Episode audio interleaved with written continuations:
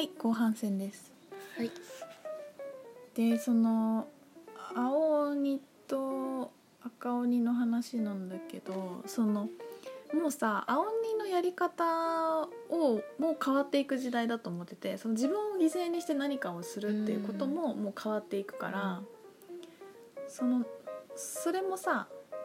もうこれからななくなっていく時代なんだけどで、ね、いろんな人がそのなんか光と闇が統合するよとかアセンションするよとかもうその二元の世界から一元の世界に行くよみたいなことをすごい言ってるんだけど、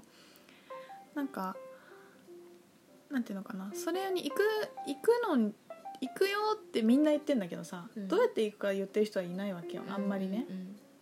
でそれなんかこの配信を前回の配信してるから思ったんだけどね。うんそう誰か言ってる人はいないなと思っていてで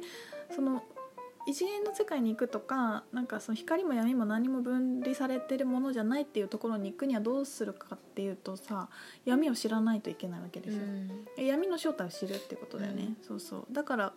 あのそういうタイミングでこう配信できてすごいいいなって、うん。そう嬉しいなって私は思っていてでこのストーリーを知ると本当にいろんなことも全部シンクロして神話の中に隠れてるんだけど赤鬼と青鬼の話のもう一つちょっと違うバージョンで「えー、とこの花咲くや姫と」えーと岩永姫っていうお姫様の話知ってます？言って。この花咲くや姫とえっ、と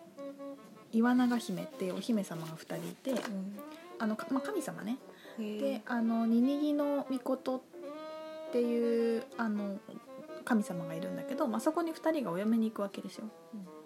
でお嫁に行くんだけどこの花咲くや姫はすごい美しかったの。可愛くて美しくてで岩永姫はあのその岩っていうのも入ってるように醜いんだって。で結局そのこの花咲くや姫しかお嫁に行けなくてえ振られちゃうの？このあのえ岩永姫がうん。そうっていうお話があるのね。でそのそれですごく岩永姫は傷つくわけですよ。で傷ついてこうちょっとそのくし、まあ、闇の神様みたいな感じでこうい結構言われたりとかしていたりするんだけどなんかねこの本に書いてあったのが「あの君が代あるじゃん」は岩永姫を称える歌だったってへえそう書いてあったりしてっていう話なんだけどまあなんていうのかな。ちょっと読むと、まあ、目に見えて華やかで、えー美しい桜の女神のこの花咲くや姫とは対照的な地味で見えにくい岩の女神の岩永姫。でも2人は肉体と魂の人間の肉体と魂の人間を表しているのでコインの表裏の関係にあります。だから姉妹なのですね、うん。2人で一つだったから父親の大山あこれちょっと何て読むんだっけ忘れちゃった、まあ、父親の神様は2人ともお嫁に出したのです。でもニニギの御事さんは分かってなかったそれを、うんっていうことだっていうのを書いてあって。男って浅はかですねって書いてある。そうそうそう。でそう。でねあのすごい面白いのがその見にくいっていうことの語源は見えにくいんだっていうのをこの本にもバイブレーションの方にも書いてあったの、そう見えにくいが言語だからそのよくわからないんだ,、うん。だそういう闇のことなんだよね。よくわからないことって。っていう話をしてて。であのー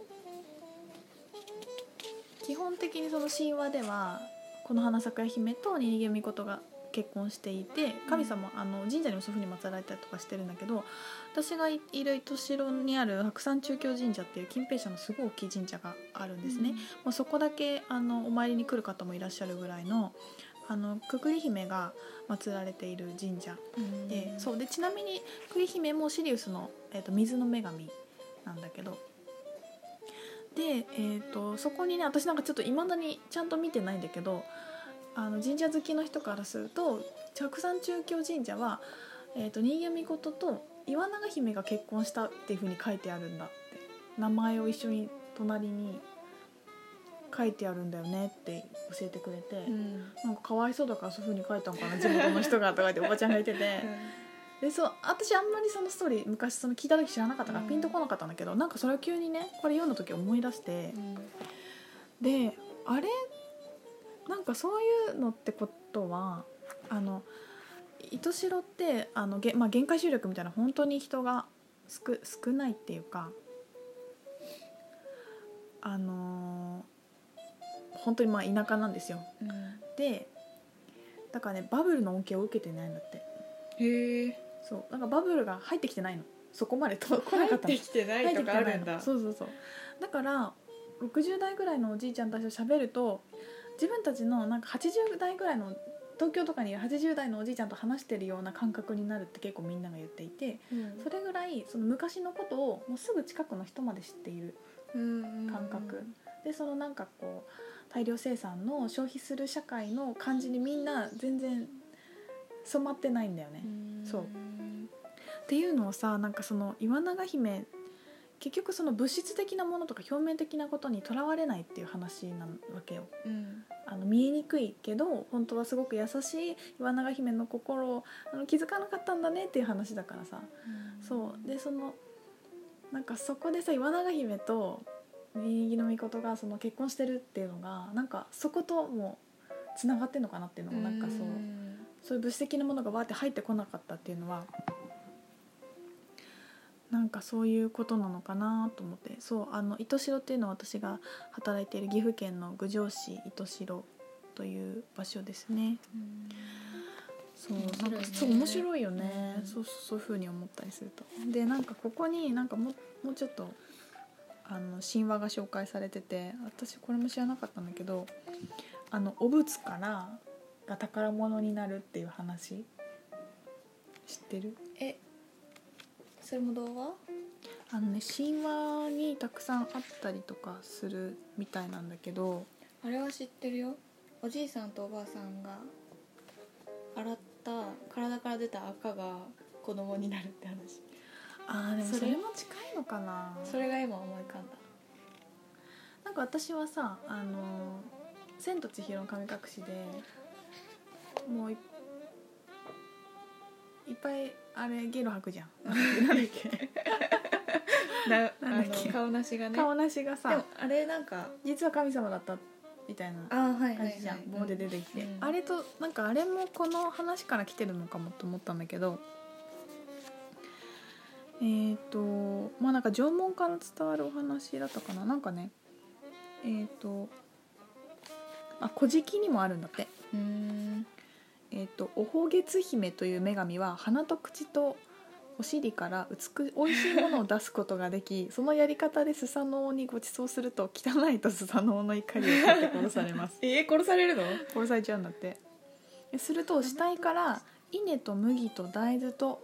小豆と蚕が発生したと書かれていますし、うん、国生みの母イザナミも火の神家具土を産んで陰部にやけど大やけどを負ってもだえ苦しみながら死ぬわけですが苦しんで嘔吐するとその、まあ、吐いたものが金山彦と金山姫という男女の金属の神様になったり大弁が埴安彦と埴安姫という男女の粘土の神様になったり。えー小便からは三葉の目という目水の眼鏡のあ水水の女神と枠結比という神様になったと書かれています日本書紀の中で受け持ちという女神もつくよみに口からごちそうを出して振る舞ってつくよみを怒らせ剣で殺されるのですが。ねなんで殺されちゃうの。すぐ怒るね。こうなんか無礼者みたいな感じなんじゃない？うん。その死体からやはり稲と麦と泡と大豆と小豆が発生じさらに、えーと牛と馬が発生したと言われています。へえーだからそのなんていうのかな。女神をあがめながらその尊い体を犠牲にして自分たちを生かし養い暮らしを支えてくれる誠にありがたい女神の恵みが豊かであるように祈願していた。いるするために、えー、と縄文時代に土偶がたくさん作られたんじゃないかっていうのが書いてあるんだけど。まあそれもあれだよね。醜い見えにくいの話と一緒だよね。うん。汚いって言って殺しちゃうんだけどそれが本当は宝物だった、うん、贈り物だったんだよっていう話。へえー、面そ白い、の隠されたもの表に出ないものにこそ真実があるっていう話。真実は闇の中に隠されています。闇の本当の意味を知り受け止め引き受け闇の中の光を見出すのですっていう話がありました。面白いよね。ね。そうそうそう。だからさもう闇は闇とひ闇とかないんだよね。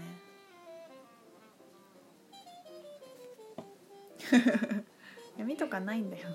そうそう。闇とか光とか本当はないないっていうのを知るっていうねうん。ことを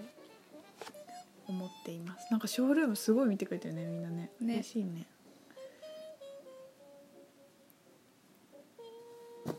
そうだからさなんかこう属性で闇と光に結構分けた話すタイプもいてまああなたは光系タイプねと闇系タイプねみたいな話をしたりする人もいるんだけどうん。それはさこの花咲くや姫系で今回今世言ってるか岩永姫系で言ってるかっていう話なだけ で、まあ、例えばイエス系でいくかルシエル系でいくかみたいな話なんだよね、そう。で別にそこはさ表裏一体だからあの